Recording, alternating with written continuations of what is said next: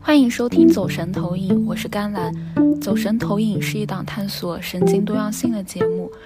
今天我想聊的是一部日本电影，名字叫《这里是亚美子》，这是他在大陆的译名，然后在香港、台湾的译名是《呼叫爱美子》。我是大概三个月之前看了这部电影。我在看之前，我其实从来没有听过这部电影。我就是在看影院放映信息的时候看到它的简介，我看着就觉得啊，这个描述的非常像是孤独症的特质，然后我就感觉非常的好奇，于是就去看了。然后看了之后呢，就非常的触动，或者说带给了我很多共情的体验。就是我在看的时候，我非常的带入主角，然后我就。一直在哭，但是在看完之后呢，我又看了一些相关的资料，然后在我看资料的过程里面，也带给了我一些新的视角，所以想要把这些东西都整理出来，分享给或许感兴趣的人。那我想先念一下我当时看电影之前看到影院对这部电影的介绍。嗯，我当时是看到 M Plus 戏院他们写的介绍。嗯，下面我来念一下：小学生爱美子与父母与和哥哥居于恬静的海边小镇。天真烂漫、精力充沛的爱美子，性格有点古怪，和其他孩子一样，她有喜欢的人，亦会为生日而感到兴奋。和其他人不同的是，他不善于了解别人的感受，表达自己的方式往往令人反感。当不幸的事情发生后，父母都不知所措，哥哥又开始反叛，家人的状态使爱美子感到困惑。她唯有在自己的想象世界中寻找慰藉，同时亦尝试和身边的人沟通，像她使用对讲机的情况一样。就算没有回音，他仍会继续不断呼唤。我当时看之前就是看了这一段介绍，决定去看的。我现在在看的话，似乎是其中这一句说他不善于了解别人的感受，这一句让我觉得可能是孤独症的特质。然后我就非常好奇，这个电影会怎么拍这样一个人。这部电影是男性导演森井勇佑作为导演的第一部长片，它改编自金村夏子的同名小说。金村夏子是一个近年来在日本比较流行的作家。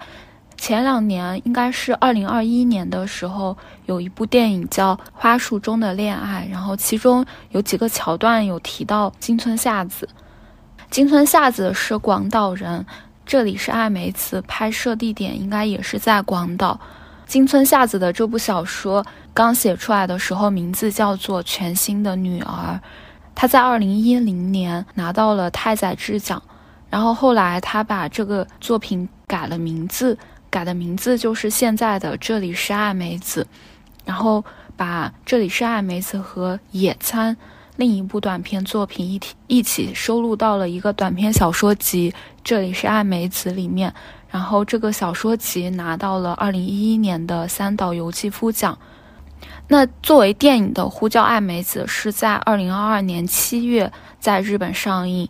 它也拿到了一些奖，并且在二零二三年参加了台北电影节，拿到了台湾影评人协会奖。如果你打算看这部电影呢，我想先和你分享一些，呃，内容相关的提示，就是最主要的就是里面涉及了少量的霸凌情节，然后还有，因为它整个电影所拍摄的氛围虽然是很明亮的，但是所讲述的故事却是有些残酷的。总之，我在看的时候呢，我其实会觉得很难过、很伤心。还有是在看完电影之后，看一些别人发表的评论，会看到很很多那种很粗鲁的评论，会让人非常的生气。这也是可以注意的点。还有一个提示是关于声音的提示，因为我自己后来在家里看的时候，我发现我不太能听到一些很细节的声音，所以如果你是打算在家里自己观看的话，尽量找一个比较安静的时间，这样的话可以听到更多的有设计的声音细节。我其实还挺喜欢里面的声音的。那最后一个提示就是，因为要谈论这个电影，不可避免的会涉及到一些其中的情节。如果你打算看这部电影，并且介意被剧透的话，你可以先看了再回来收听。我当时在看电影简介的时候，觉得这这是关于孤独症的故事，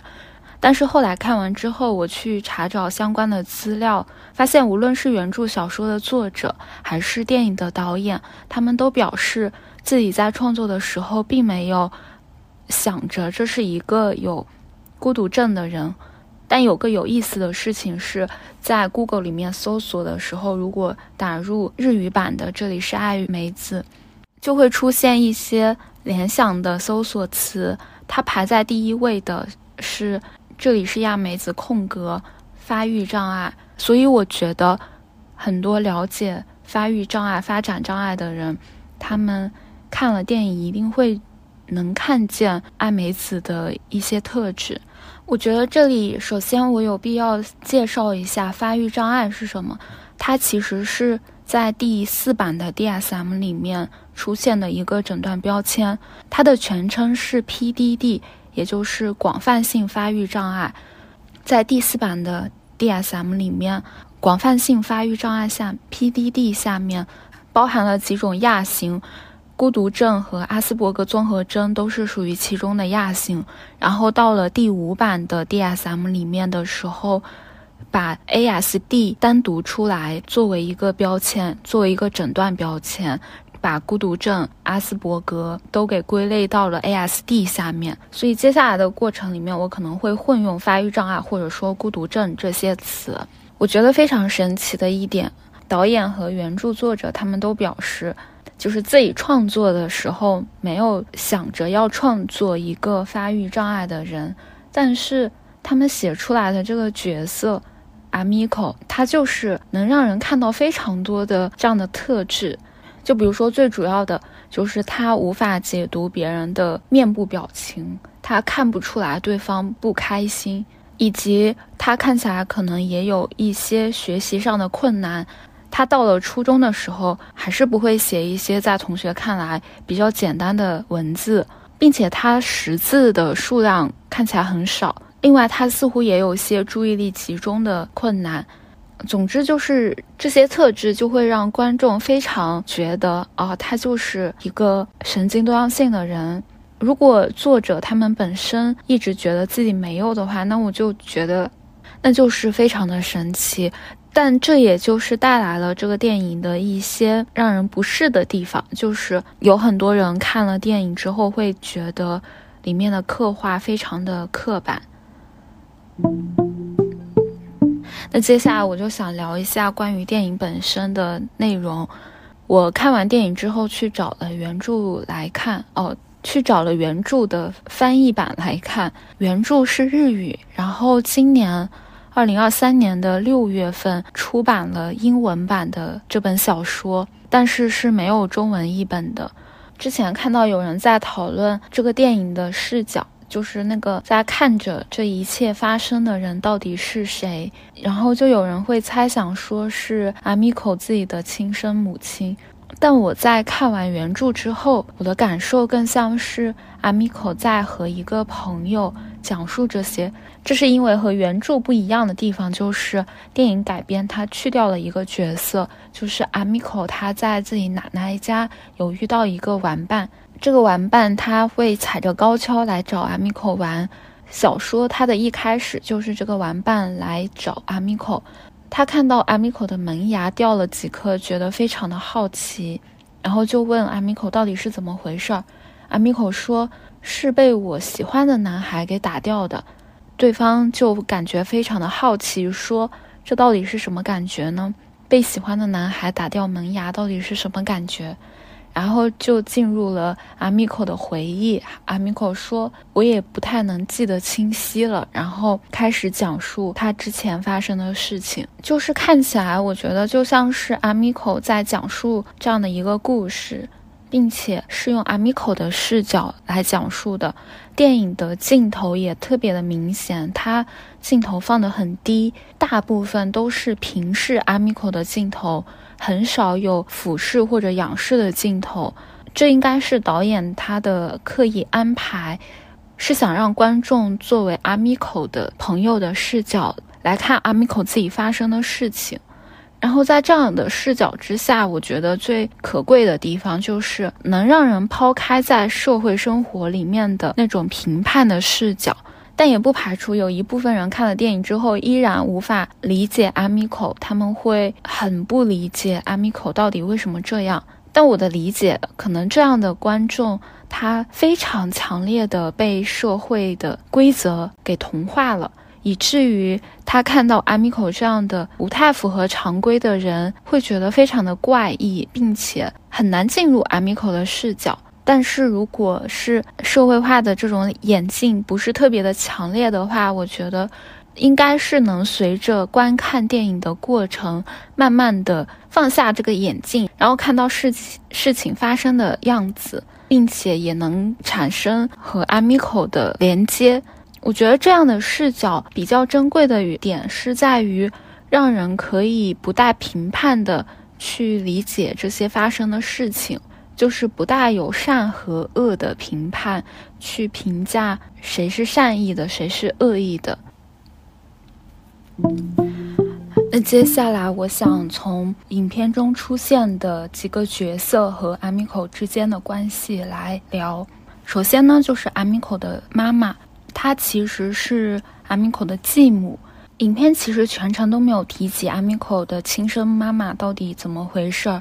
只在中间阿米口的一个回忆的环节表明，现在的妈妈并不是他的亲生妈妈。有一个细节是看电影的时候我不知道，而是看完电影之后才知道的，就是阿米口的妈妈一直叫他阿米口桑。这里的阿米口桑其实是一个比较疏远的称呼，有点像爱美子小姐这样的称呼。在阿米可的妈妈来看，可能阿米可对她来说并不是那么一个。很亲密的人，其实妈妈这个角色，她在和阿米可的爸爸组成了新的家庭之后，她想要要按照她自己的想象中的模板来当一个好的妈妈，但这个过程里面有非常多的挫败，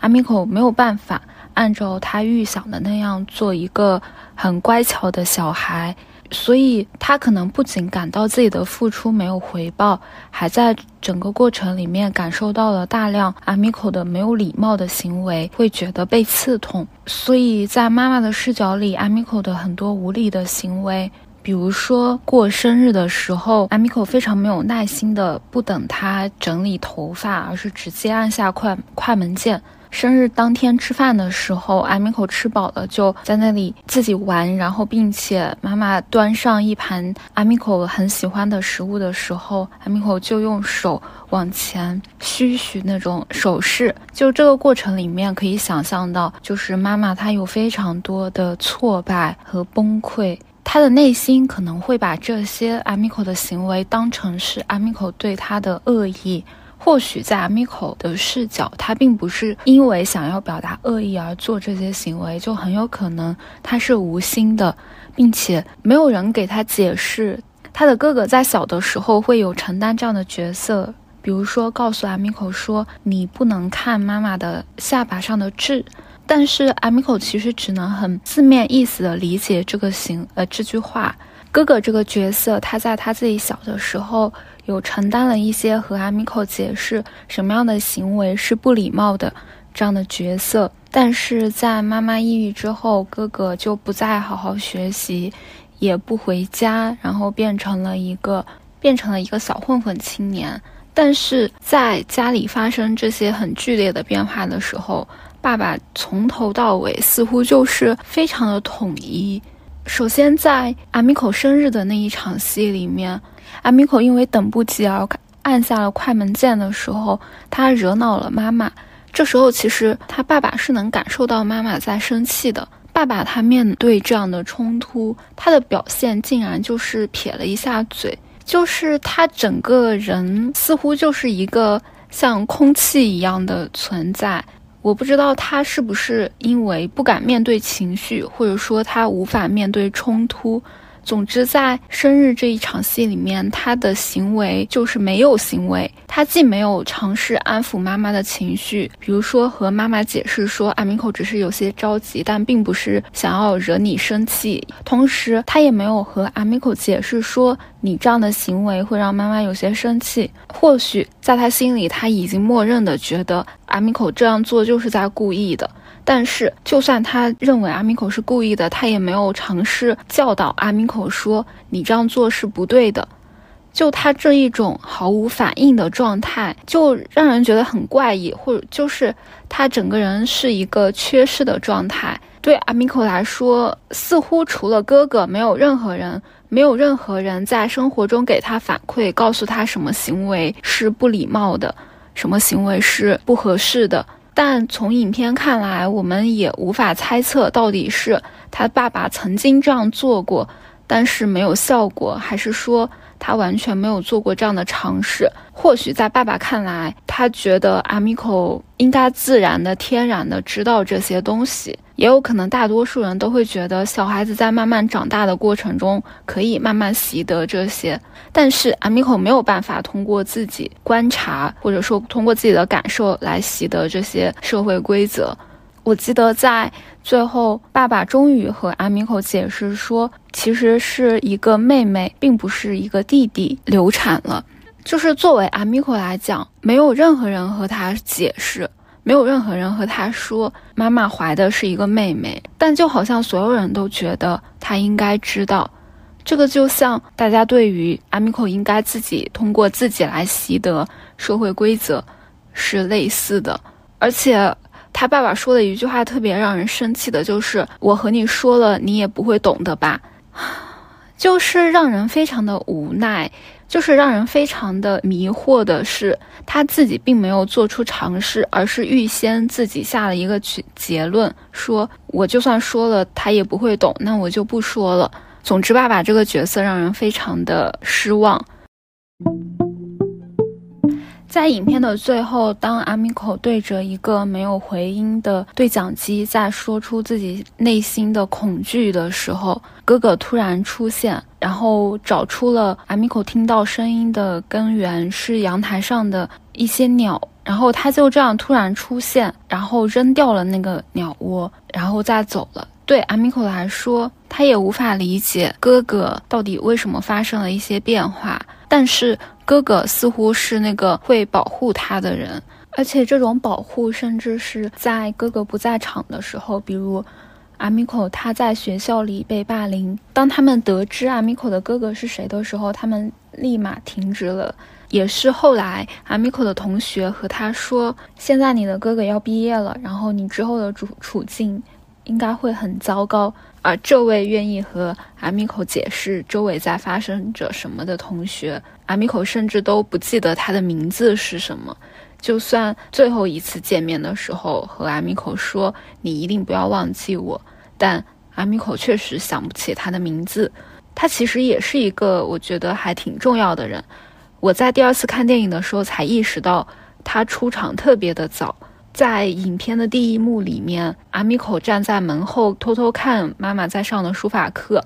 然后是这位无名同学第一位发现了阿米口，然后叫出阿米口的名字，说阿米口在那儿。就这个还挺神奇的。第一遍看的时候，其实会注意不到他，然后这种注意不到，其实就很像阿米口对他的感觉。虽然他其实对阿米口有着一一点点多于别人的善意。但是依然没有在阿米口的心里留下印象，而且他是唯一一个在全片中和阿米口进行了一些交谈的人，是那种真正的听见阿米口在说什么。以及他真的相信阿米口说自己家里有鬼魂，而阿米口他在学校里和这位无名同学的好几次互动，都是在问这位无名同学关于 Nori 君的事情，就比如说到底哪张字是他写的，而他和 Nori 君的关系也是一种单向的关系，就是阿米口在书法课上偷偷看的时候，看到 Nori 君把他写的字拿起来给他妈妈看，然后这时候阿米口以为 Nori 君在看他，他把这种看当成了喜欢，阿米口就持续的觉得很喜欢 Nori，但是他并不太会适当的表达。他的表达大部分会让 Nori 君感到非常的尴尬和想要逃避，而就是在这种情况下，他被 Nori 君很粗暴的对，很糟糕的对待，把他的几颗门牙打掉了，然后并且 Nori 君和他说：“你不要告诉其他人。”对阿米口来说，他似乎没有区分对方到底对他是喜欢还是不喜欢，对他是善意的还是恶意的，以及对方是不是不喜欢他的行为。而且他似乎也没有因为被 Nori 君打了之后就开始讨厌对方，而是愿意听对方的话，就不告诉任何人实际他是怎么受伤的。而且爸爸也没有问，这很符合爸爸的一贯作风，就是面对问题的时候没有任何反应的，让这个问题飘过。所以在整个电影里面，阿米口他其实没有建立起任何一个双向的关系，而且他似乎也没有自己的同龄的女性朋友，他没有办法和别人聊自己的困惑，和别人对照自己遇到的事情是不是合理的。在搬家之前，他在家里对着对讲机说的那些内容，他说：“为什么没有人和我讲是妹妹而不是弟弟？”所有人都神神秘秘的，我觉得这表述了阿米口生活里的最主要的一种感受，就是一切都非常的神秘。他不知道为什么妈妈突然就失去了生活的动力，也不知道为什么哥哥突然不回家了，然后也不知道为什么 Nori 君会打他。但是对阿米口来说，他觉得这是一种困惑，一种神秘。他没有戴上一层有色眼镜。就是当他往外看这个世界的时候，他有非常多的困惑，但他不会想说你们大家都很坏。反过来，其他所有人看阿米口的时候，他们同样不理解阿米口，但是他们觉得阿米口是一个奇怪的人，他们觉得阿米口就是要么是就让人挫败，或者让人痛苦。让人想要远离，让人想要无视，反而是阿米口他在很勇敢的承受这个世界给他的反应。虽然他读不懂大部分的声音，但是他很诚实的面对自己内心的恐惧和害怕。就像他把自己对于奇怪声音的恐惧用唱歌的方式表达出来。对阿米口而言，他在直面发生的一切，这也是我很喜欢电影声音的部分。我觉得电影的配音很大程度上在间接反映着阿米口的情绪。比如说，他开心的时候，有时候会有一些海浪的声音，还有叮当叮当的钢琴的声音。然后，当他突然无法理解在发生什么的时候，会有突然的完全安静，就是突然没有任何背景音。过了一段时间之后，这个声音又突然又出现。我觉得电影里在表达用声音表达情绪的部分还挺设计的非常的好。而在电影的最后，阿米口自己一个人去到了海边。然后和那些向他招手的鬼魂挥手，然后这时候突然出现一个声音问问他没事儿吧？然后他说没事儿的。他回答说没关系。这一个情节在原著小说里是没有的。作为电影观众的我们，其实并不知道阿米口他转过身来到底是看见了谁，看见了什么，我们只能猜想。其实，在看电影的时候，经过前面那些很悲伤的情绪的铺垫，到最后这一刻，阿米口说没关系的时候，其实是挺让人释放的，就是会觉得阿米口他还是会继续生活下去。但我后来在查资料的过程中看到了一篇文章，这位作者专门做了一个博客来写文章，对这部电影进行批评。然后我看了他的文章之后，我觉得也带给了我非常多的思考吧，算是。所以我想在这里读一下他的文章。我这里想要读一段他关于结局的评论。他说：“与原著最大的不同不是结局的改变，而是这种无意识的差异。突然间准备了一个对电影有好处，或者说对成年人方便的结局，极度缺乏对自己和他人之间距离的意识，对恶意的意识，以至于他可能是排斥阿米口的人，那个忽视阿米口并且伤害他的人。”如果我们还记得这里涉及发育障碍的元素，那么电影的最后一个场景，对于导演和很多神经典型的成年人来说，可能是一种希望，会让人感觉到放心；但对于那些身在其中的人来说，这只是绝望，就是社会在告诉你一个信息：这些都是你自己的责任，你应该尽力而为。在那一刻。生活在现实中的阿米口，就像电影中的阿米口被家人抛弃一样，被社会抛弃，被那些不知道自己在抛弃的人给抛弃了。这位作者写了好多篇文章，我看的时候其实非常的震撼。我觉得我自己之前并没有意识到这些，就是导演在拍摄这种作品的时候。由于他对发育障碍的人在现实生活中所面临的困难的这种无知，而导致他整个作品只是展现了这样一个人的生活，没有意识到在这个过程里面，整个社会其实非常缺乏对发育障碍的人的支持，以及他们的家人的支持。就像阿米口的爸爸和妈妈一样，他们并不知道阿米口到底怎么回事儿，也不知道自己有什么办法，也无法接纳。于是只好放弃阿米口，而他的老师也是一样。阿米口在学校上课，似乎是没有老师会严格的要求他要好好学习。在小说里有提到，他几乎每天上学都是不太会准时的上学，然后有的时候在他状态不好的时候，他甚至去到学校就已经下课了。就是这种。